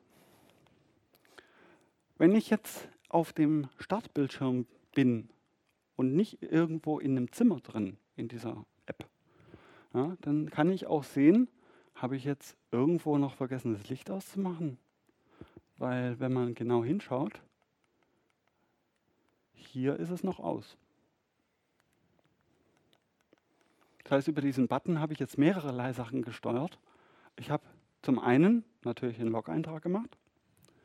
Ich habe tatsächlich meinen Deckenfluter angemacht. Und ich habe noch dieses Lämpchen, dieses kleine auf der Startseite, auf der Start-Activity gesteuert. Das da. Bing! So. Jetzt habe ich da, wie gesagt, noch so eine Heizungssteuerung in meinem Wohnzimmer. Ähm, da kann ich jetzt diesen Schieberegler äh, nach rechts verschieben auf zum Beispiel hier 22 Grad. Ist so eine Wohlfühltemperatur irgendwie. Dann muss ich noch diesen Button drücken, diesen, diesen rechten, damit auch diese Temperatur dann in die Thermostate reinprogrammiert wird. Das wollte ich nicht einfach so machen, äh, ohne dass ich nochmal auf den Button drücken wollte, weil wenn ich den Schieberegler jetzt äh, zum Beispiel, äh, der, der ist nicht sehr genau, ja, der ist nicht äh, kalibriert und nichts. Der hat auch keine, ähm, dass man so äh, tschuk, tschuk, tschuk, sondern der ist äh, echt durchgängig eigentlich, der ist stufenlos. Ja, wenn ich jetzt zum Beispiel nur auf 21 Grad bin und ich wollte eigentlich 22 Grad haben, dann äh, ist schon 21 Grad im Thermostat drin und dann muss ich nochmal den, dann muss ich noch mal die Lupe holen und auf 22 Grad hochstellen und dann ist der, der Thermostat schon wieder programmiert worden äh, und dann kommt der Thermostat irgendwann durcheinander oder reagiert nicht mehr. Äh, hier habe ich dann wiederum so, eine Log, so einen Log-Eintrag, Temperatur auf 22 Grad gesetzt, weil ich den Button hier rechts gedrückt habe.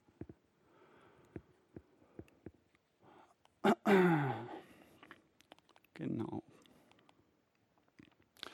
So, dann habe ich noch einen Button darunter, wo ich sagen kann, ja, jetzt will ich nicht so eine manuelle äh, äh, Temperatureinstellung.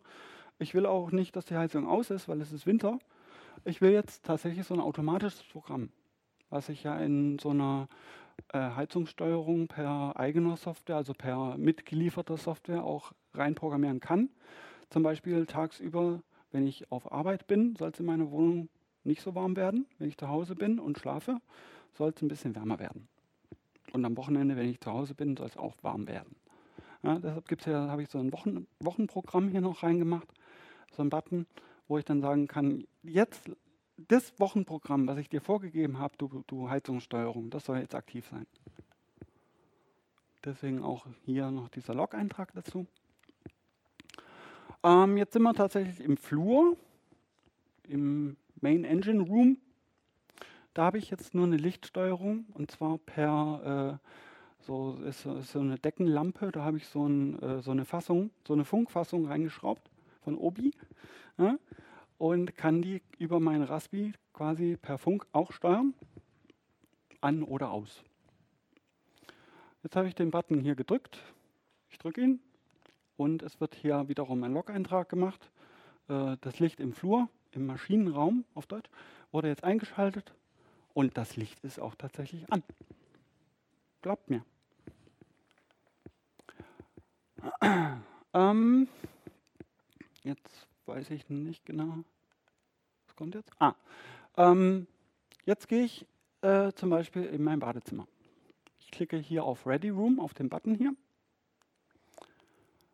da habe ich, äh, achso, da ist jetzt, äh, bin, ich, bin ich schon übrigens. Äh, ich habe hier auch wieder so ein, so Funkthermostat in meinem Bad, äh, wo ich dann auch einstellen kann, wie kuschelig warm soll es werden, wenn ich äh, gerade da im Bad bin.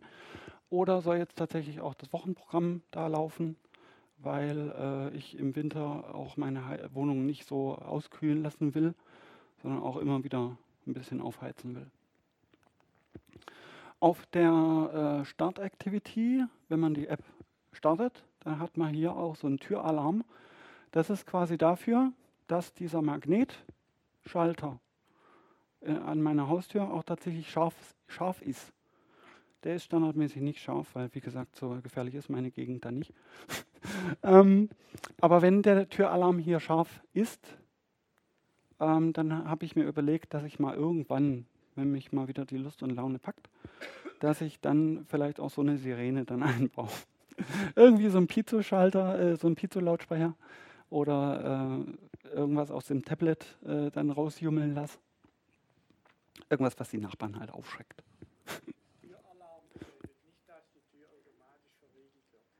Äh, nein, eine Verriegelungsfunktion ist da nicht dabei, was ich da gebaut habe, sondern es ist tatsächlich bloß so ein Magnetschalter, ist die Tür offen oder auf, äh, auf oder zu.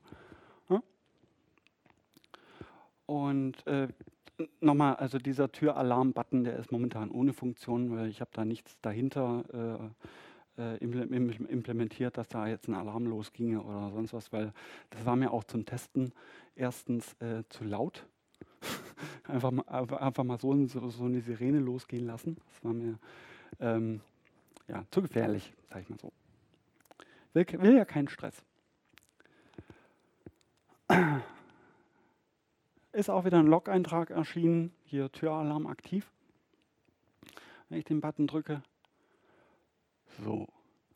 Kommen wir mal zur linken Seite dieses Hauptbildschirms. Äh, ich habe jetzt folgendes gemacht. Ich habe hier auf den Button Long geklickt. Long heißt in dem Fall äh, Langstreckensensor. auf Englisch Long abgekürzt, weil der, der Button ist so klein. Das passt da nicht sonst rein, das kann man nicht mehr lesen. Äh, dort erscheint mir dann so eine äh, Wetterkarte, also eine quasi eine, eine äh, Wetterkarte vom DWD, vom Deutschen Wetterdienst, äh, wo mir dann tatsächlich auch die aktuellen Temperaturen in ganz Deutschland angezeigt wird. Ansonsten, wenn, man, wenn ich diesen Short-Button drücke, komme ich wieder zu meiner ursprünglichen Anzeige mit diesen lokalen, also in meiner eigenen Stadt, die Umgebungs- Parameter, die Umweltparameter.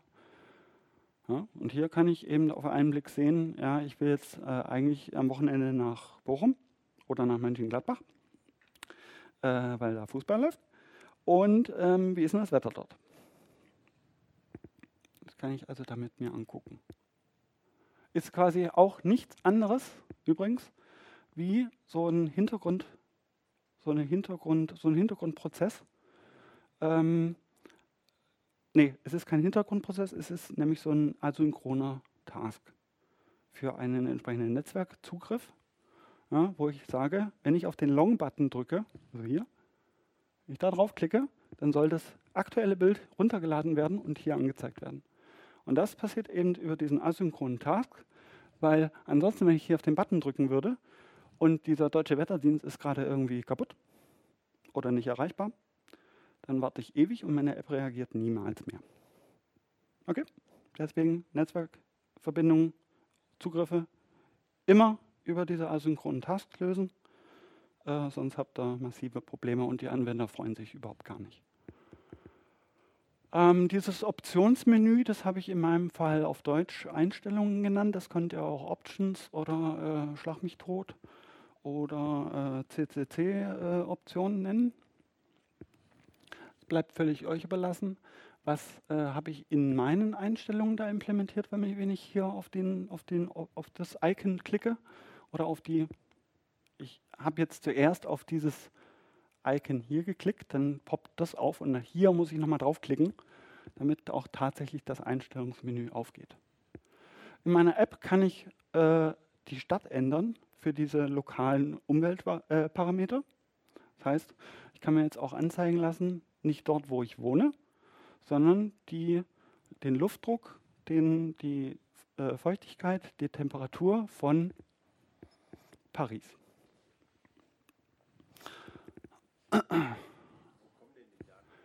Die kommen von Yahoo.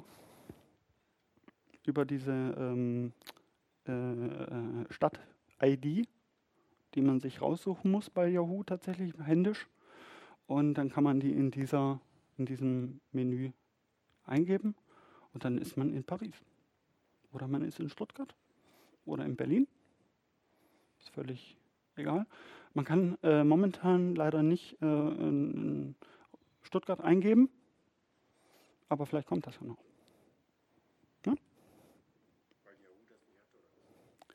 Äh, weil Yahoo das tatsächlich nur über diese IDs macht. Man muss die ID kennen oder suchen. Okay.